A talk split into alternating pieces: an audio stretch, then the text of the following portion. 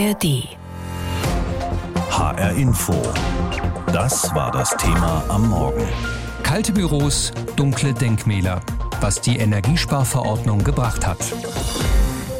Ja, diese Verordnung galt auch für Innenräume in Ämtern zum Beispiel, waren maximal 19 Grad erlaubt. Wir haben das wahrscheinlich auch, die meisten von uns zu Hause auch so gehandhabt. So manches Hallenbad war plötzlich auch ziemlich kühl. Aber es hat ja auch was gebracht. Wir haben Energie eingespart und nun ist das alles nicht mehr ein Muss. Die Frage ist jetzt, war es das mit dem Sparen oder machen wir weiter? Genau darüber habe ich mit dem Umweltpsychologen Klaus Wortmann gesprochen. Er ist Projektleiter bei der Gesellschaft für Energie und Klimaschutz Schleswig-Holstein. Und ich habe ihn gefragt, also die Verordnung ist weg, man darf wieder machen, was man will, sage ich mal. Wie sind wir Deutschen? Sparen wir jetzt freiwillig Energie ein oder machen wir das nur, wenn wir müssen?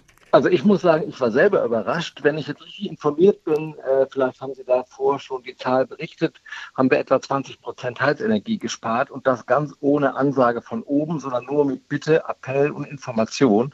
Und auf einmal schien es mir fast ein Sport zu sein für alle, ehrlich gesagt für mich auch, äh, zu sehen, was geht und an welchen Schrauben man selbst drehen kann. Und mich hat das als jemand, der lange Jahre im Energiesparbereich arbeitet, eher motiviert. Ähm, dass ich gesehen habe, es geht also doch, aber vielleicht wirklich auch erst dann, wenn man muss.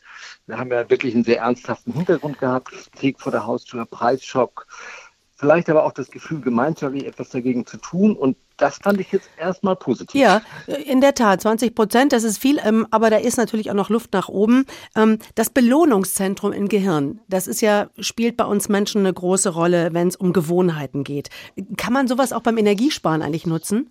Also ich bin kein Hirnforscher. Äh, wahrscheinlich würde ein Hirnforscher sagen, dass es unbedingt wichtig ist, das auch einzuschalten.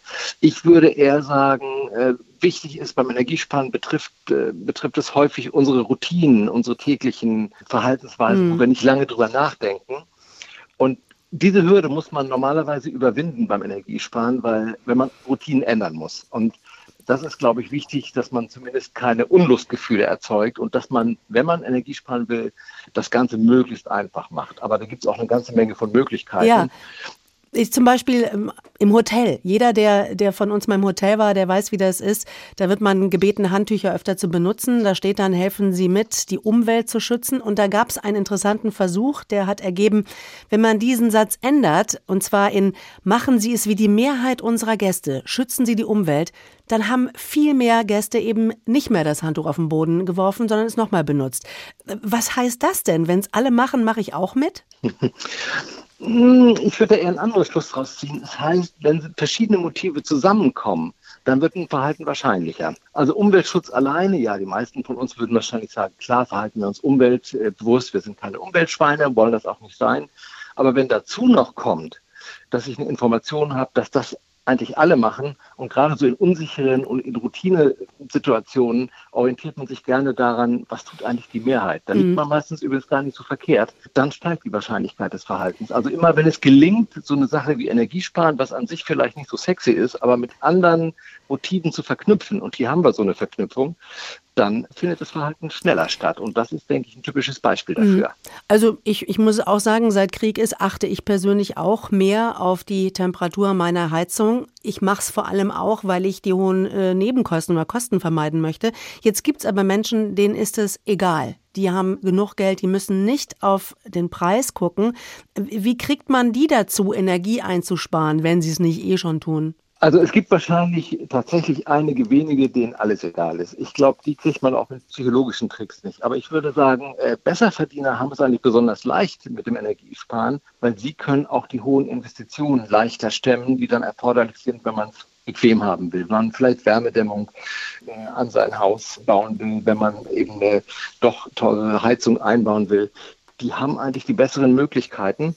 Und äh, wir haben zum Beispiel hier in Schleswig-Holstein eine Solarkampagne, Solaroffensive gemacht. Das war mit dem Hausbesitzerverband. Da waren jedes Mal über 100 Leute dabei, die einfach unglaublich interessiert waren und sich jetzt überlegt haben, Mensch, wir müssen doch irgendwie PV aufs Dach machen.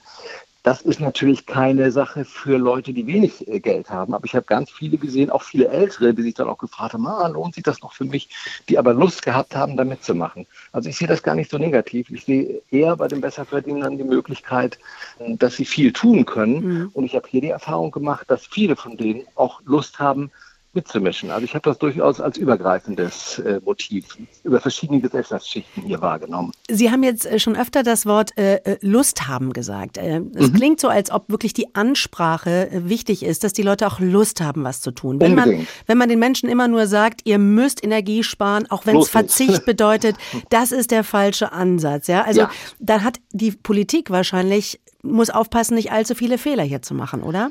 Ja, also ich denke, äh, das ist eigentlich das Entscheidende aus psychologischer Perspektive. Also Energiesparen ist eine Sache der Kommunikation. Und wie man jetzt gesehen hat, die Leute sind ja gar nicht so unwillig. Und egal in welcher Gesellschaftsschicht man sich umschaut. Und deshalb ist es, glaube ich, sehr, sehr wichtig, allen zu zeigen, was könnt ihr denn beitragen und wir helfen wir euch dabei. Blöd wird es immer dann, wenn die Leute sich gepresst fühlen, wenn sie das Gefühl haben, ich habe gar keine Alternative ich vergleiche mal ein bisschen gewagt, vielleicht mit dem Rauchen. Es fällt mir leichter, mit dem Rauchen aufzuhören, wenn ich eine Alternative habe für die Zeiten, in denen ich früher geraucht habe. Ob es Kaugummi kauen ist oder irgendwas anderes. Also wenn ich ein Verhalten ändern will, muss ich am besten Alternativen haben. Doof ist es immer dann und dann fangen die Leute an, bockig zu werden, wenn mir ein Verbot vorgesetzt wird und ich habe das Gefühl, ja, aber ich habe gar keine Alternative, ich weiß gar nicht, was ich machen kann oder ich habe nur noch diese eine Alternative.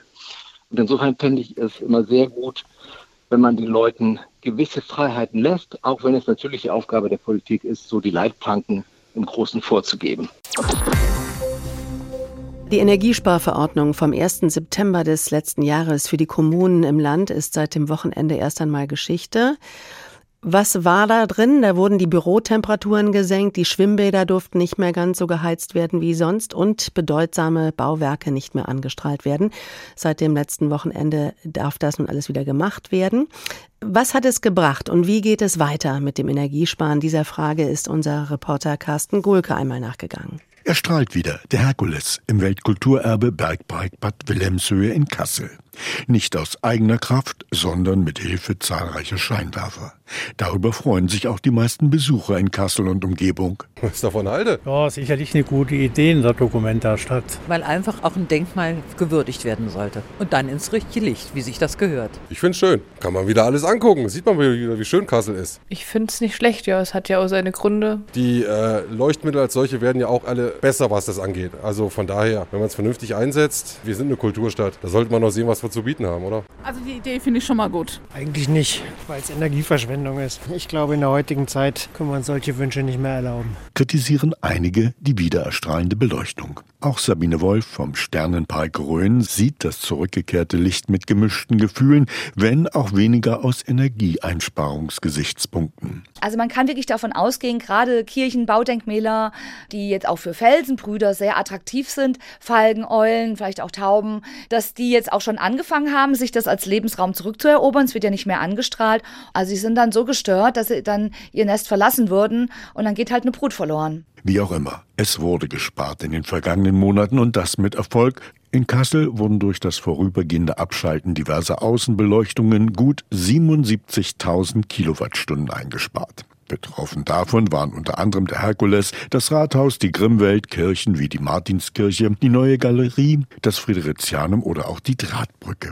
Besonders effektiv, wenn auch nicht immer zur Freude der Besucher, waren wohl die Temperatursenkungen um ein bis zwei Grad in den Schwimmbädern und Saunaanlagen der Kommunen. So auch in Wiesbaden und Frankfurt. So konstatiert die Frankfurter Ordnungsdezernentin Annette Rinn. Wir wissen, dass in einzelnen Bereichen, wie etwa den städtischen Bäderbetrieben, der Energieverbrauch um 15 Prozent zurückgegangen ist. Nach ersten Berechnungen liegen wir wohl bei den Einsparungen im Frankfurter Netz der Mainova fast auf dem Zielwert von 20 Prozent. Und auch in Zukunft wollen viele hessische Kommunen ihr Energiesparprogramm mit Erfolg fortsetzen. So werden die Schwimmbäder in Wiesbaden das Badewasser auch weiterhin etwas kälter bereitstellen, die Bürotemperaturen in den Verwaltungen der Stadt bei 19 Grad gehalten werden und vielerorts auch die Straßenbeleuchtungen mit verkürzter Leuchtzeit ab und zugeschaltet. Die zuständige Dezernentin aus Offenbach, Sabine Groß. Der letzte Stand viertes Quartal war, dass wir in den Liegenschaften ähm, der Verwaltung und der Stadtwerke im Bereich Wärme 35,5 Prozent eingespart haben, also das ähm, Sparziel weit übertroffen haben haben. Und ähm, das haben wir erreicht, indem wir die Raumtemperatur auf 19 Grad gedrosselt haben und große Eingangsbereiche nicht mehr beheizt haben, freitags im Homeoffice waren und auch zwischen den Jahren äh, die Leute bei uns zu Hause gearbeitet gearbeitet haben. In Fulda sowie auch in vielen anderen Kommunen Hessens setzt man auch auf Erneuerung der Leuchtmittel selbst. Denn auch das hilft sparen. Wir haben zudem auch in allen Beleuchtungen LED-Leuchten verbaut, die ja auch energetisch sehr sinnvoll sind. HR Info das Thema. Diesen Podcast bekommen Sie jeden Werktag in der App der ARD Audiothek. Seit Krieg herrscht in der Ukraine, müssen wir sparen. Der abgedrehte Öl- und Gashahn durch Wladimir Putin hat die Bundesregierung auf den Plan gerufen. Die Devise lautete also, damit wir alle gut durch den Winter kommen, drehen wir die Thermostate runter, strahlen keine Sehenswürdigkeiten mehr an, drehen auch die Temperaturen im Amt und im Hallenbad noch nach unten. Kurzum, wir alle sparen Energie. So stand es in der Energiesparverordnung, die galt vom 1. September bis zum letzten Wochenende. An dieser Stelle haben wir eine erste kleine Bilanz gezogen, wie gut das gelaufen ist, und zwar mit Professor Karen Pittel. Sie leitet das IFO-Zentrum für Energie, Klima und Ressourcen. Und ich habe sie erst mal gefragt, es ist ja noch recht frisch morgens, wie warm ist denn Ihre Heizung gerade? Also wie warm die Heizung ist, das kann ich schlecht nachvollziehen. Wir haben eine Fußbodenheizung, aber es ist so ungefähr 19 Grad in den Räumen. Ja, das ist ja genau ich das. hier mit einer Decke auf den Beinen. Genau, dann machen Sie es wahrscheinlich so, wie wir es alle die letzten acht Monate irgendwie gehandelt haben, oder zumindest die meisten von uns. Gucken wir mal auf das große Ganze. Wie gut ist denn Deutschland in Sachen Energiesparen, das eben durch den Krieg und seine Folgen so wichtig geworden ist? Also man sieht an den Zahlen schon deutlich, dass der Energieverbrauch runtergegangen ist, gerade im Bereich Gas, wo es ja auch am kritischsten war, bisschen auch im Bereich Strom. Aber es ist eben nicht so viel, wie man ursprünglich mal gesagt hat, dass es erreicht werden müsste. Also wir hatten ja mal gesagt 20 Prozent weniger, damit wir sicher durch den Winter kommen. Sind ungefähr im Durchschnitt vielleicht 14 Prozent im Gasbereich geworden. Und das liegt mit Sicherheit auch daran, dass das keine Konsequenzen hatte, dass das Wetter einfach relativ mhm. warm war für diesen Winter. Haben denn die Unternehmen, die privaten Haushalte auch der Verkehr einigermaßen gleichwertig beigetragen dazu, Energie zu sparen? Ähm, nicht wirklich. Also im Prinzip im Industriebereich sieht man schon, dass zum Beispiel mehr Gas gespart wurde als im Haushaltsbereich, aber das sind beim Industrie ist ungefähr 15 Prozent, bei den Haushalten ungefähr 12 Prozent. Das sind jetzt nicht die massiven Unterschiede. Strombereich wissen wir nur, dass es vielleicht ungefähr 4 Prozent waren, aber da gibt es keine wirkliche Aufteilung auf die Industrie und auf die Haushalte. Und im Verkehrsbereich lässt sich es im Prinzip nur auch über die Emissionen abschätzen. Und da haben wir eben gesehen, dass die tatsächlich im letzten Jahr nicht gesunken sind. Das heißt also auch der Benzin- und Dieselverbrauch sind dort nicht gesunken. Allerdings muss man natürlich auch sagen, Erdöl war nie in dem Sinne knapp, dass wir Angst hatten, dass es zu einer Unterversorgung kommen würde. Nun äh, ist die Energiesparverordnung seit dem Wochenende ausgelaufen. Wie groß ist denn jetzt eigentlich der Spareffekt einzustufen? Hat es viel gebracht? Schwer zu sagen, darüber gibt es leider keine konkreten Zahlen, aber klar, es wird natürlich schon etwas bringen. Also bei uns auf der Arbeit war es kalt, bei Ihnen war es wahrscheinlich auch kälter. Dass Denkmäler nicht angestrahlt werden, spart natürlich auch Strom. Also da ist schon einiges gemacht worden, aber es ist natürlich auch immer so eine gewisse Signalwirkung, die davon ausgeht, die vielleicht sogar mehr gebracht haben dürfte als die eigentliche Einsparverordnung. Also Psychologie spielt auch eine große Rolle in diesem Fall, oder? Psychologie spielt definitiv eine große Rolle. Ich denke mal, Sie haben wahrscheinlich auch die Diskussionen mit Freunden gehabt. Wie warm ist es denn bei euch? Was macht ihr? Und allein diese Aufmerksamkeit, die dadurch generiert wird, bringt natürlich etwas, wenn die Leute damit eben auch anfangen, etwas mehr zu sparen, als sie sonst machen würden. Aber trotzdem, wir waren ja in einer Situation im letzten Herbst, wo es wirklich darum ging, jeder einzelne Tropfen beziehungsweise jede einzelne Kilowattstunde Gas, die wir nicht verbrauchen, war wichtig. Und insofern war diese Einsparverordnung aus meiner Sicht absolut richtig. Wo liegt denn Ihrer Ansicht nach noch das größte ungenutzte Energiesparpotenzial?